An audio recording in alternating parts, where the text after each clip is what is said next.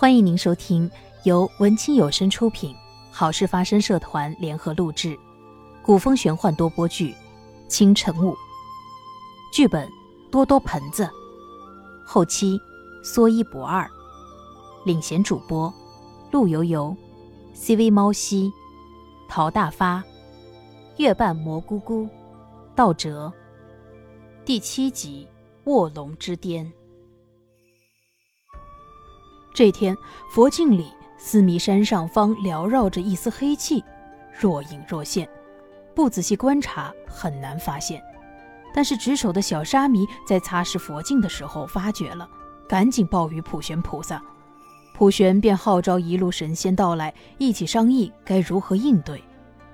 今天把大家召集到这里，就是为了智罗的事情。自佛祖在思迷山封印智罗，已经过去四千年了。如今思迷山重现魔气，和当年智罗第一次冲破封印的情形很相似，恐怕这几千年来智罗也没闲着，定是想尽一切办法要冲破封印。佛祖闭关还有一千年才能出关，我们都不是那智罗的对手。为今之计，需要派出天定之人了。普玄菩萨所言极是。只是这天定之人凡尘，据我们千年来观察，一直在人间游历，颇为自由散漫。他是能担负起如此重任的人吗？观音大师担忧的说道：“是呀，我们需要的是一位既有能力又有信德的领袖。这凡尘怎么看也不像有大将之风。”太上老君也表示赞同。我明白诸位的担忧，只是我当年转世到人间，曾与凡尘一同前往西天取经，了解他心性纯善，且与佛法很有悟性。经过一千年的修行，相信他已经今非昔比了。不好，恐是智罗出来了！观音大师惊呼道。众人纷纷看向佛镜，只见镜中的思迷山从中间整个裂开，一道黑气直冲云霄后便消失不见了。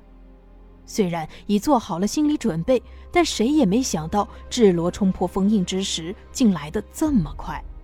正当众人六神无主、商议纷纷的时候，普玄站出来说话：“诸位，请听我说，现在智罗冲破封印，重现人间。”马上魔君就会受他号召，大举进犯人界天界。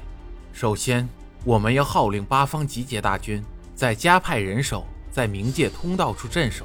只要发现魔君的行踪，就要追击消灭他们。另外，我们要派几位法力高强的人追寻智罗的踪迹。如今智罗力量还未恢复，又毁了灵气充沛的思迷山，他定是要寻一处休养生息的地方。我们要抓紧时机。争取在他恢复元气之前找到他。这智罗怕是不好对付。若凡尘真如普玄菩萨所说，那我们也让他参与吧，正好可以看看他的实力如何。观音大师言之有理。前有九天玄女自请下凡辅助凡尘，现在该是他出面的时候了。这天夜里，观音大师进入清寒的梦中，嘱托他要尽快找到凡尘，唤醒他的潜能，以抗衡魔君智罗。清寒俯身在地，朗声应道：“谨遵观音大师旨意。九天玄女事关重大，一切皆得小心行事，莫要打草惊蛇。此重任就拜托你了。”清寒醒来后，便向修仙门长老自请下山历练，想借此尽快找到凡尘。他决定前往思迷山，可刚下山就看到附近村落被烧杀抢掠，满目疮痍，看来是魔君在这里已然出没过。死去的村民尸体都是不完整的，上面还有刚刚被撕咬过的痕迹，这肯定是魔君所为。清寒见此情景，心中悲愤。紧握着手中宝剑，在村庄里四处搜寻着魔兵的身影。走着走着，秦寒感觉身后一凉，一股劲风扑面而来。秦寒立刻俯身躲避攻击，身形一转，便将手中宝剑向前送去。这时，他才看清自己前面是一个满脸坑洼、张着血盆大口、头上还长着角的魔兵。这个魔兵正死死地盯着秦寒，嘴角不停地流淌着哈喇子，身后还跟着几个魔兵，正虎视眈眈地盯着秦寒看。秦寒自小修炼，法力高强，对于这些魔兵来说，自然是上好的滋补品。但这几个魔兵哪里是秦寒的对手？秦寒不想浪费时间，厉声喝道：“既然你们遇到我，今天就是你们的死期！”秦寒当即挥动手中宝剑，向几个魔兵攻去。魔兵虽然凶狠，但招式却没有什么章法。不一会儿，清寒便砍杀了几名魔兵。一看同伴被杀，魔兵一声怒吼，召集来附近更多的魔兵，一起围攻清寒。秦寒冷笑道。哈哈，来的正好，省得我到处找了。清寒飞身一个回旋踢，踹倒几个魔兵，再来一个落花式长剑左右夹击，快如闪电。不消半刻，一群魔兵便被清寒消杀殆尽。看着被斩杀的魔兵，清寒心中疑惑：魔兵现在如此猖獗吗？大白天的都敢出来行动？而且这样肆无忌惮的抢掠村庄，看来智罗冲破封印之后，已经和魔军会合，并且有所计划了。离开村庄，金寒继续往四迷山的方向走去。一路上看到的人间已成炼狱，魔军出现在哪里，哪里就血流成河。尽管天界神兵已经集结了最强阵容，与魔军浴血奋战。但魔军就像打不死的小强，这个地方消灭，又从下一个地方冒出来，这样的拉锯战非常消耗，总体情况很不乐观。秦寒每每看到魔君出现，定然会把魔君给收拾了，但他心里也还是着急。这样焦灼作战绝非长久之计，要赶紧找到凡尘。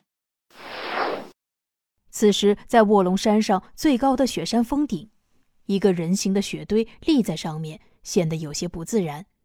突然，一只白色的小狐狸跳到人形雪堆上，雪堆的雪开始往下落，显现出来里面藏着的竟然是一个俊朗的少年。小狐狸发现里面是个人，立即掉头就跑。哎呀，又睡过头了。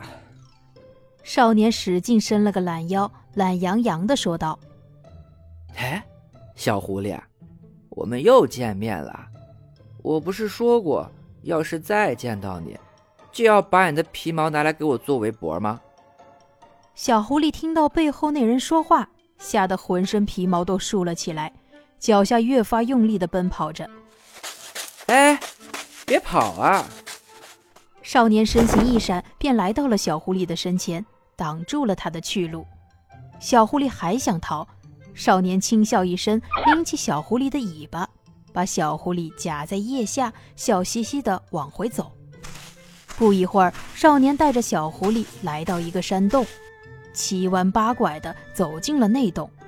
内洞里宽敞明亮，地上还有一个火堆，火堆上正烤着一只兔子。小狐狸闻到了兔子的香味之后，立刻就不挣扎了，口水顺着嘴角直流。少年觉得好笑。这小畜生，刚刚还吓得要死，现在又馋得要命。少年扔下小狐狸，自顾自地扯下一只兔腿，心满意足地吃起来。小狐狸眼见少年吃得津津有味，馋得不行，谄媚地摇着尾巴，一点一点地向少年身边挪去。不一会儿，小鼻子都快要凑到少年手里的兔腿上了。怎么？想吃啊，把你的皮毛借给我，我也把你的腿这样烤烤，到时候啊，你想怎么吃就怎么吃，好不好？少年扬着手里的兔腿，又示意小狐狸看看自己的腿。小狐狸被少年一说，吓得连忙退开，慌乱间差点把自己的腿绊倒。哎呀，都是这腿惹的祸！少年被小狐狸逗得哈哈大笑，看着小狐狸窝在一边，进也不是，退也不是，好玩极了。好了好啦，不逗你了，给吃吧。少年扯下另一只兔腿扔给小狐狸，只见小狐狸纵身一跃，在半空中接住兔腿，继续窝在一边啃食起来。待吃足饭饱，小狐狸仿佛已经忘记了少年眼中自己皮毛的事情，径自蜷缩成一团睡过去了。少年笑着摇摇头，也坐在火堆旁睡去了。第二天清晨，少年睡眼惺忪的醒来。发现小狐狸已不知所踪，一个白衣飘飘的少女却坐在自己的面前。她到底是谁呢？本集播讲结束，感谢您的收听。诸位英雄豪杰，如果喜欢我们的剧情，欢迎多多点赞、评论哦。